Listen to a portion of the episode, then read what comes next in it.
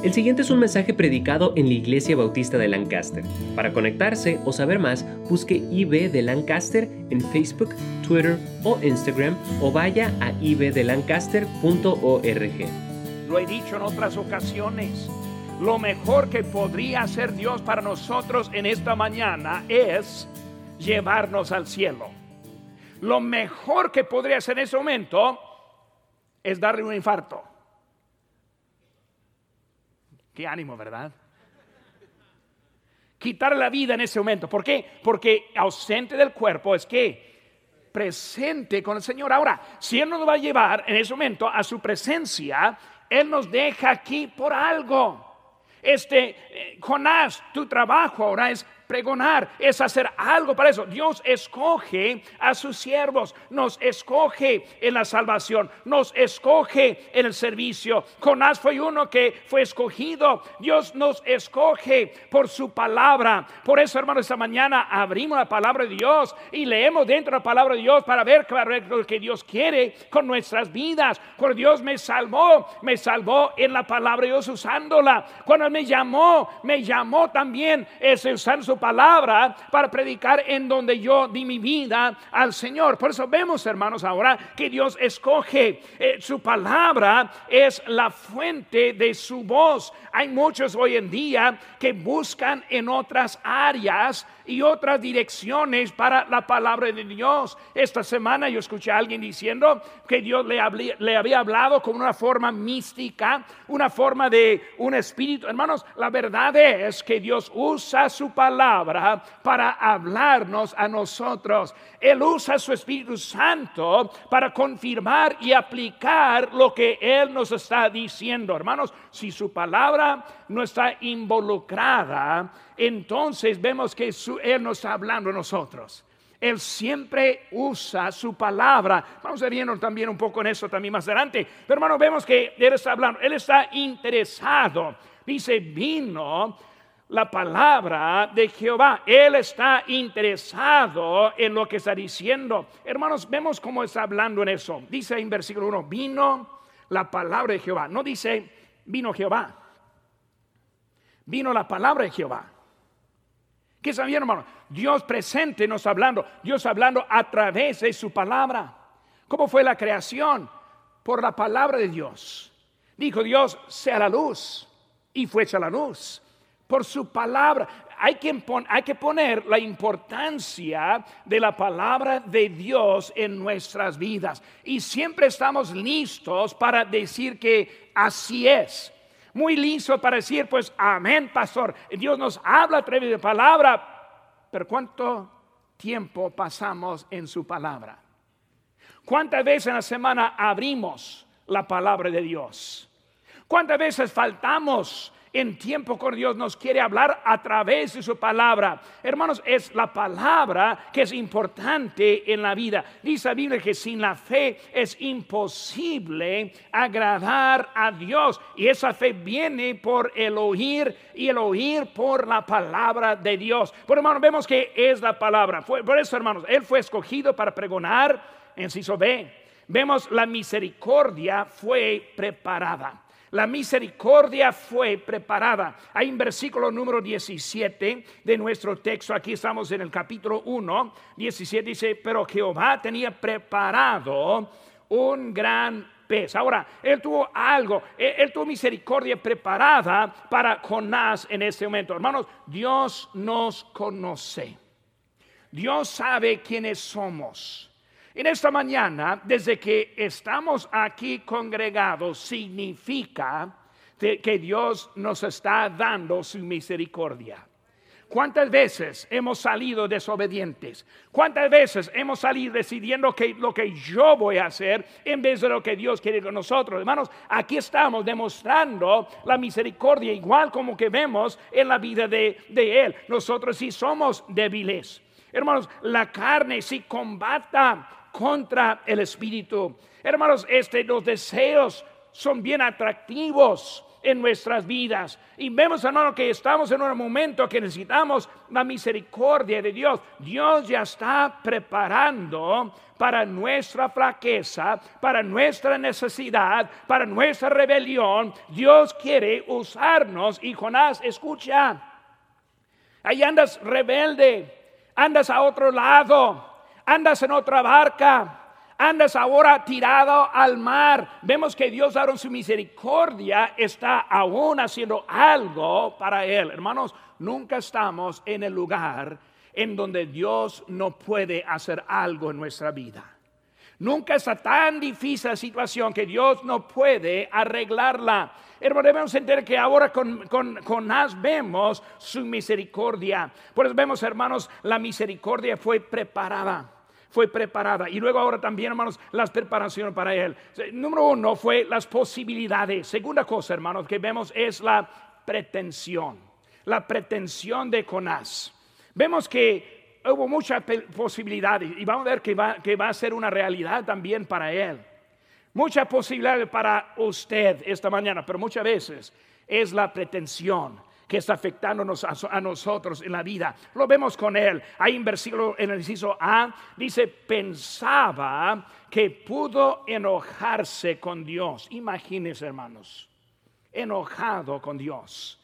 Y nosotros, en nuestra propia justicia, vemos a la vida de él pensando, pues, increíble que Dios nos mató. Increíble que Dios le perdonó. Increíble que Dios le volvió a usar, enojado con Dios, cuando muchas veces nosotros somos culpables a lo mismo que Jonás. Muy fácil verlo aquí en, la tinta negra. Muy fácil verlo ahí en la página blanca. Muy fácil entender lo que está pasando. Muy fácil cuando vemos toda la historia.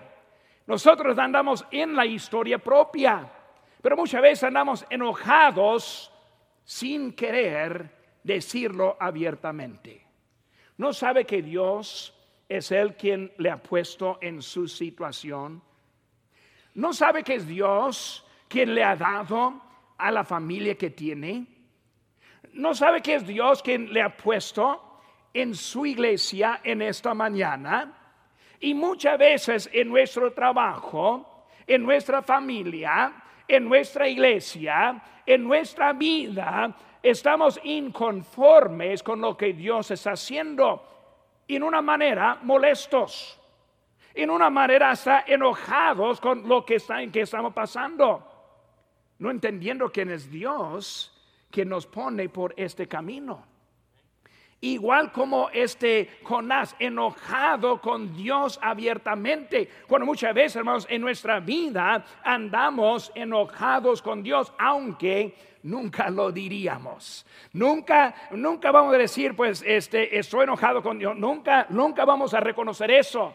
Pero hermanos, la verdad es, cuando estamos enojados con lo que Dios está haciendo, estamos enojados con Él. Eh, hermanos, este, vemos este que Él veía eh, a sí mismo como la única opción para arreglar la vida. Hermanos, este, Él está viendo como que es el único. Si yo no voy a Nínive, nadie irá. Dios me necesita en mi lugar. Pretensión él está ahora pensando que era mucho más necesario que si fue necesario. Hermanos, vemos ahora en historia de Nínive. Y esa historia muy impresionante. Ahora vamos a ver más adelante en la Biblia que cuando esa ciudad sí fue destruida más adelante. Pero vemos, hermanos, una historia en la vida de Jonás. Hermanos, yo estoy de la opinión de que Jonás es, o era más bien, uno de los predicadores más poderosos que encontramos en la vida, en la Biblia. ¿Por qué digo eso? Porque hermanos, en un solo mensaje, una ciudad grande se arrepintió, una ciudad grande se reconoció, una ciudad grande hizo una diferencia en su vida abiertamente, algo poderoso en la vida de Jonás con ellos de Nínive. Lo que no vemos, hermanos, es la siguiente ciudad. No vemos el siguiente lugar. Él es apenas en su primera tarea, ir a Nínive. Y hermanos, en la, historia aquí vemos que él termina la vida allí en Nínive. Comenzó con su primero, pero se terminó en su primero. ¿Por qué? Por la desobediencia que él encontraba. No sabemos lo que la, la siguiente tarea. No sabemos lo que fue la siguiente cosa que iba a hacer. Hermanos, él paró lo que Dios quiso hacer con su desobediencia. Por eso, hermanos, yendo allá, vemos que él es muy, eh, elevado en su forma de pensar. Hermanos, él pensaba que pudo enojarse con Dios. Hermano, él pensaba que pudo controlar el juicio y la misericordia de Dios, su propio testimonio. Dios, yo sabía. Yo sabía que los quiso perdonar. Y yo no quise que los perdonaras. Yo no quise que ellos se arreglaran. Y por eso él pensó, si no predico, la misericordia de Dios no viene, ellos van a ser condenados y castigados. Y él pensó que pudo manipular lo que Dios quiso hacer en la vida de ellos. En nosotros Dios quiere usarnos, pero no piensen que nosotros somos los únicos que, que, puede usar. No piense que es indispensable en la obra de Dios. No piense que Dios ahora está en el cielo preocupado, pues ¿qué haría si ese pastor o este hermano o otra persona eh, me dejara que, que pues, no, Dios sabe lo que va a hacer. Él no anda preocupado. Eh, nosotros, Él nos quiere usar. Él no es obligatorio, en, obligado en nuestra, nuestra condición. Por hermanos, Él pensaba que pudo enojarse con Dios. Segunda cosa, hermanos, Él pensaba que pudo esconderse de Dios. Él pensaba que pudo esconderse de Dios. Es una cosa enojarse, ahora es otra cosa esconderse. Cuando pensamos en escondernos de Dios, pues luego, luego viene a la memoria la vida del primer hombre del mundo, Adán y su esposa Eva. Cuando pecaron, ¿qué hicieron? Se escondieron, pensando que Dios no los iba a encontrar. Vemos que Dios ahora sale el aire del día y luego dice, Adán, ¿dónde estás? Ahora él sabía dónde estaba. Eh, no hubo nada oculto a él pero estaba dándole opción y manera para arreglarse con Dios. Y ahora vemos lo mismo con Jonás. Él fue ahora para esconderse. Aquí en capítulo 4, versículo 2, dice la palabra de Dios, ese oró a Jehová, dijo, ahora Jehová no es esto que yo, lo que yo decía estando aún en mi tierra, por eso me apresuré a que a huir a Tarsis. Él pensó que pudo esconderse de Dios. Él andaba, hermanos, buscando a otro lado. En su opinión, él tuvo un Dios pequeño. Él pensó que pudo este, esconderse de su presencia y no se da cuenta a Dios. Nunca diríamos lo mismo. Nunca diría yo que yo no creo que Dios es todo omnisciente. Yo nunca diría que Dios no está fijándose, pero muchas veces vivimos la vida así como que Dios no le está viendo. Como Dios no sabe lo que está haciendo en lo secreto. Como que Dios no sabe lo que está haciendo cuando está fuera de la vista de otros. Y conducimos la vida en secreto pensando que nadie me ve. Y Dios sí ve. Vemos que Jonás pensó, yo puedo esconder, puedo ir, puedo ir a otro lado y Dios no va, no va a saber nada de lo que estoy haciendo. Y nosotros viendo la historia pensando que tonto. Jonás, eh, siendo predicado tan grande como eras, y también como eh, profeta y como predicaba, eh, qué necio, es que tonto pensando así en esa forma. Pero cuando vemos a nuestra vida, somos culpables de la misma cosa. Conducimos la vida así como que Dios nos estuviera viendo. Pensando que podemos ocultar de Dios lo que es la intención del corazón. Pensando que podemos ocultar de Dios lo que estamos haciendo a él. Hermanos, vemos que ahora él ahora está hablando, escondiéndose y pensó que pudo dejarse esconderse a Dios. Y hermanos, en inciso C pensaba que entendía más que Dios. Pensaba que entendía más que Dios. Capítulo número 1, versículo número 9 dice la palabra de Dios. Y él les respondió, soy hebreo y temo a Jehová, Dios de los cielos, que hizo el mar y la tierra.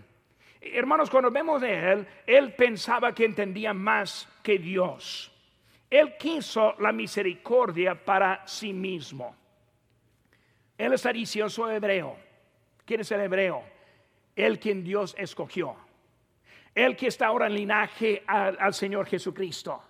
Y él ahora está bien contento con su propia misericordia, pero no quiso esa misma misericordia para otros. Vemos que para él quiso el perdón, para los de Nínive quiso el juicio.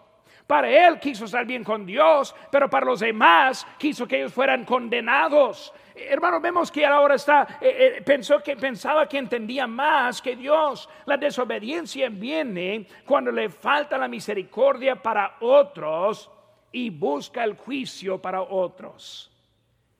Cuidado, hermanos. Cuidado. Cuidado cuando no podemos orar unos por otros. Cuidados cuando tenemos coraje, amargura, unos contra el otro. Dios sabe, hermanos, queremos el perdón, queremos la misericordia, queremos la bendición, queremos la mansión en la gloria. Pero hermano, debemos querer lo mismo para otros también. Y vemos con Jonás andaba con una falla muy grande en su vida que le llevó a la desobediencia en la vida. Él no pudo pensar en otros. Vemos, hermanos, en número uno, las posibilidades. Vemos, número dos, la pretensión. Número tres, hermanos, ahora vemos la rebelión contra la palabra de Dios la rebelión contra la palabra de Dios. El inciso A descendió a otro destino. Dios dijo a Nínive, bueno, voy a Tarsis. No, yo te dije a Nínive, no, yo te digo a Tarsis. Él ahora en vez de ir al destino correcto, él anda buscando otro destino, destino incorrecto. Ahora, hermano, déjeme decirle, Dios sí ganará.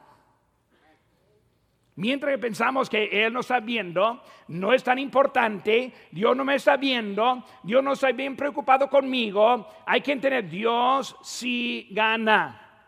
E-, ese Jonás, tú vas para Tarsis, pero ahorita vas a Nínive. Dios siempre gana, hermanos, en la vida de nosotros. Por eso Él descendió a otro destino. Dios estuvo muy claro en su llamamiento. Dios tiene un destino, hermanos, en la vida de cada uno de nosotros. Dios tiene una tarea que Él quiere que cumplamos. Dios tiene una dirección en la vida que tiene. Dios quiere hacer algo con tu vida pero hay que estar sumiso con la vida y lo que estamos haciendo hoy en día para llegar a ese, lugar. Hermanos, ir a otro destino, menos que Dios le está guiando, es rebelión. Rebelde. Jonás, rebelde eres tú cuando subiste en esa barca yendo a Tarsis. Jonás, estás en contra de Dios en tu vida. ¿Por qué? Porque no estás siguiendo la voluntad de Dios en la vida.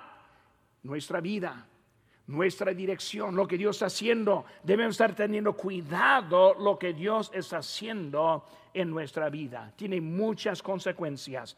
Él descendió este, a otro destino. En Ciso él predicó duro.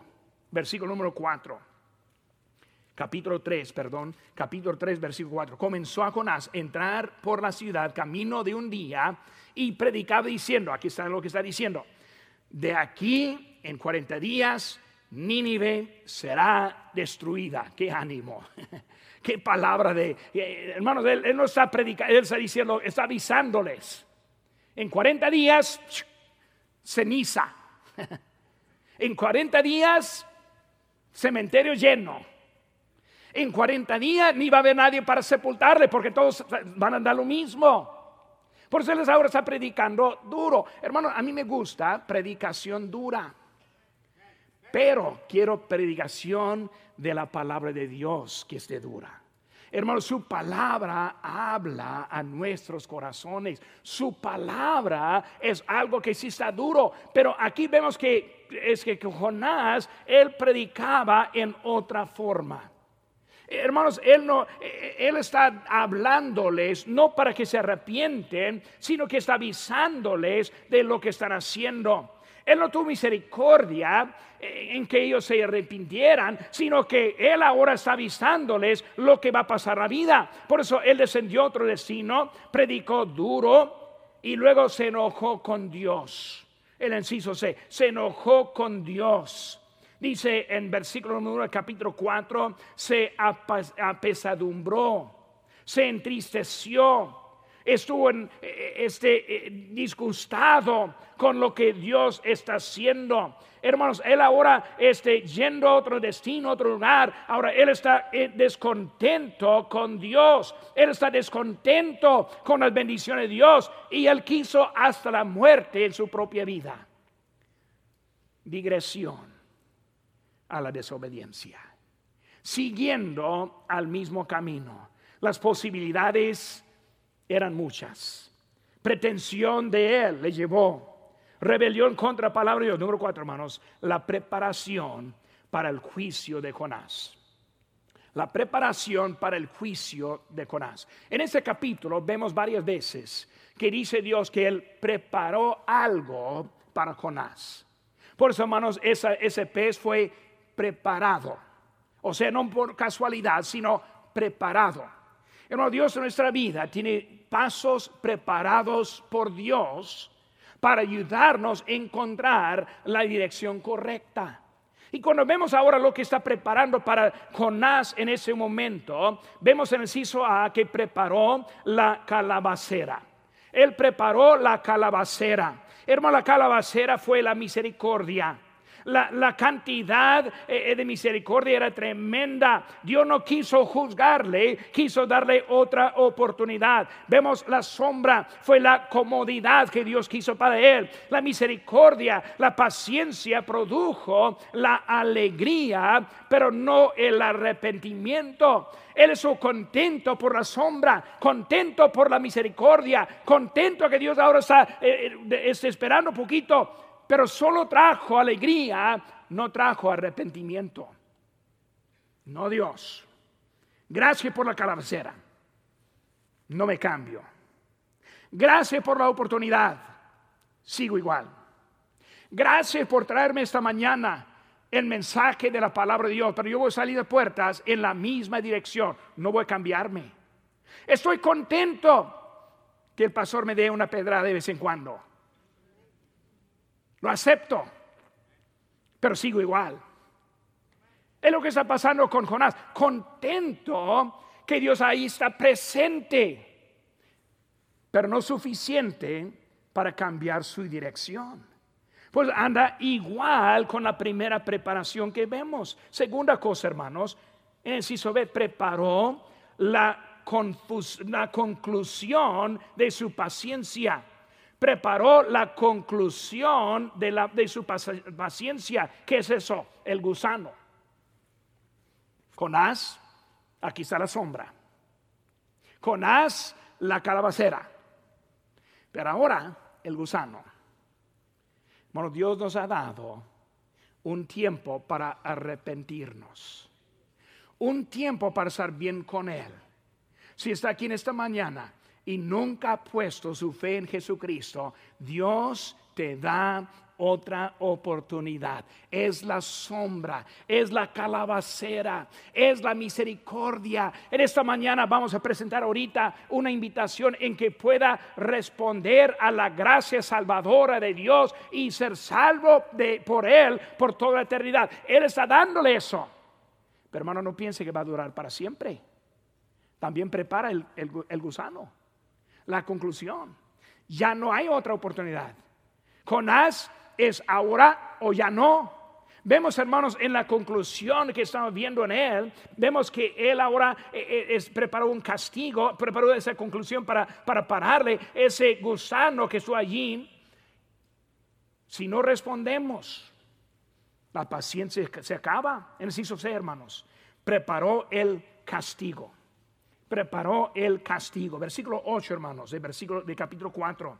Y aconteció que al salir el sol, preparó Dios un recio viento solano y el sol hirió a Jonás en la cabeza y se desmayaba y deseaba la muerte diciendo, mejor sería para mí la muerte que la vida.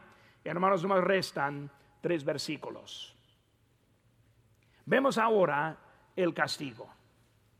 Después de la misericordia, después del fin del misericordia, sigue el castigo. Bueno, Jonás, si es la muerte que quieres, la muerte tienes.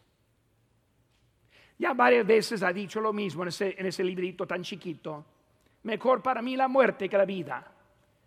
Bueno, dijo Dios, doy la contestación de tu oración.